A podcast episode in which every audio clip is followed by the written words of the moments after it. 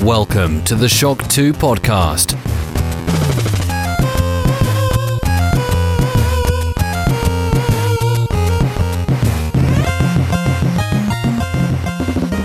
1996 ist mit Mission Impossible von Brian De Palma ein Film in die Kinos gekommen, der ziemlich eingeschlagen ist, obwohl er schon eigentlich 30 Jahre auf dem Buckel hatte, denn der Film basierte auf der Fernsehserie Cobra übernehmen sie, die zwischen 1966 und 1973 lief und dann nochmal in den 80er Jahren ein zweijähriges Revival gefeiert hat, aber dann ging es richtig los mit dem Kinofilm 1996. Eine Filmserie folgte.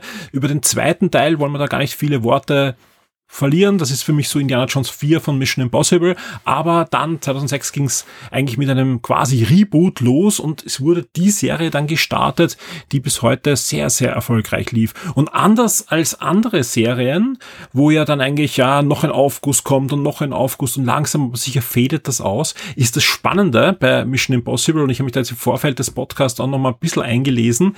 Die Filme wurden nicht nur so ab dem dritten Teil dann erfolgreicher, sondern mit Ausnahme Ausnahme, und das ist absolut zu Recht, des zweiten Teils wurden die auch anscheinend nach Kritiker, aber auch nach Publikumsmeinung besser. Also egal Rotten Tomatoes, Metacritic oder IMDb, es geht da bergauf, ja, auch mit den ähm, ja, Einspielergebnissen und sofern äh, bis heute der beste Film, ja, mit einem Rotten Tomato Ergebnis von 97 Prozent, Metacritic, Metacritic 86 und IMDb 78, ja, ist Fallout, also der letzte, aktuelle, der sechste Film, ähm, der erfolgreichste und auch beliebteste. Umso mehr ist natürlich jetzt Druck aufgebaut, dass äh, der Film, ist ja auch schon 2018 damals in die Kinos gekommen, jetzt einen Nachfolger bekommen hat, ja, denn die Serie wird nicht nur beliebter und erfolgreicher und anscheinend auch immer besser, sondern hat natürlich auch ein großes, ja, Benefit, einen Sailing Point. Und das ist Tom Cruise, der sich nicht nehmen lässt, viele Stunts selbst zu machen,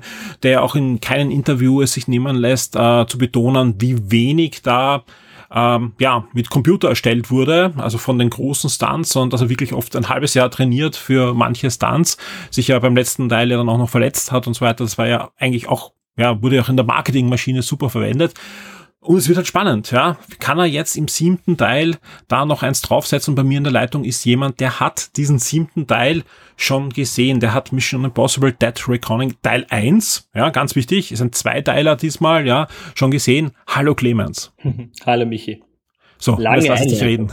ja, genau, ich lass dich, ich habe ich hab versucht, da irgendwie eine kurze Einleitung zu finden, aber bei einer Serie, ja, die man darf nicht vergessen, ja, es sind nicht nur 30 Jahre gewesen von der ersten Fernsehepisode zum ersten Kinofilm, es sind ja jetzt schon fast 30 Jahre, dass diese Serie läuft. Ja, ja 96, der erste Teil. Also da darf man auch ein bisschen, bisschen ausholen in der Einleitung.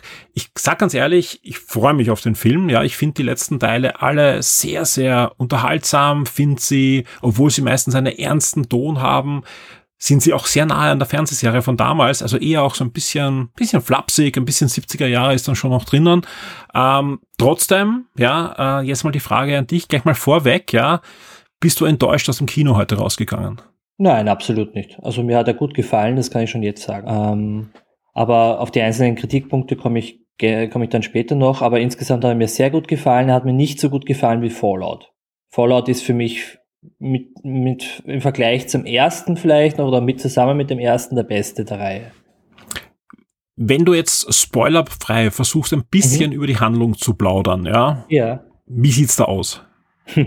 ja, also spoilerfrei. Ich glaube, das kann man recht spoilerfrei auch äh, tun, weil ich finde, die Mission Impossible Filme an sich ja haben ja auch nie so die mega elaborierte Story. Ähm, es gibt viele Wendungen und viele Actionsequenzen und so und dazwischen ist halt die Geschichte ein bisschen. Ja. Worum geht's bei Dead Reckoning Part 1? Es geht im Prinzip darum, dass es eine, eine künstliche Intelligenz gibt, ähm, die wirklich ähm, unaufhaltsam geworden ist, die sich quasi. Diese Episode erscheint exklusiv für alle Shock 2 VIPs.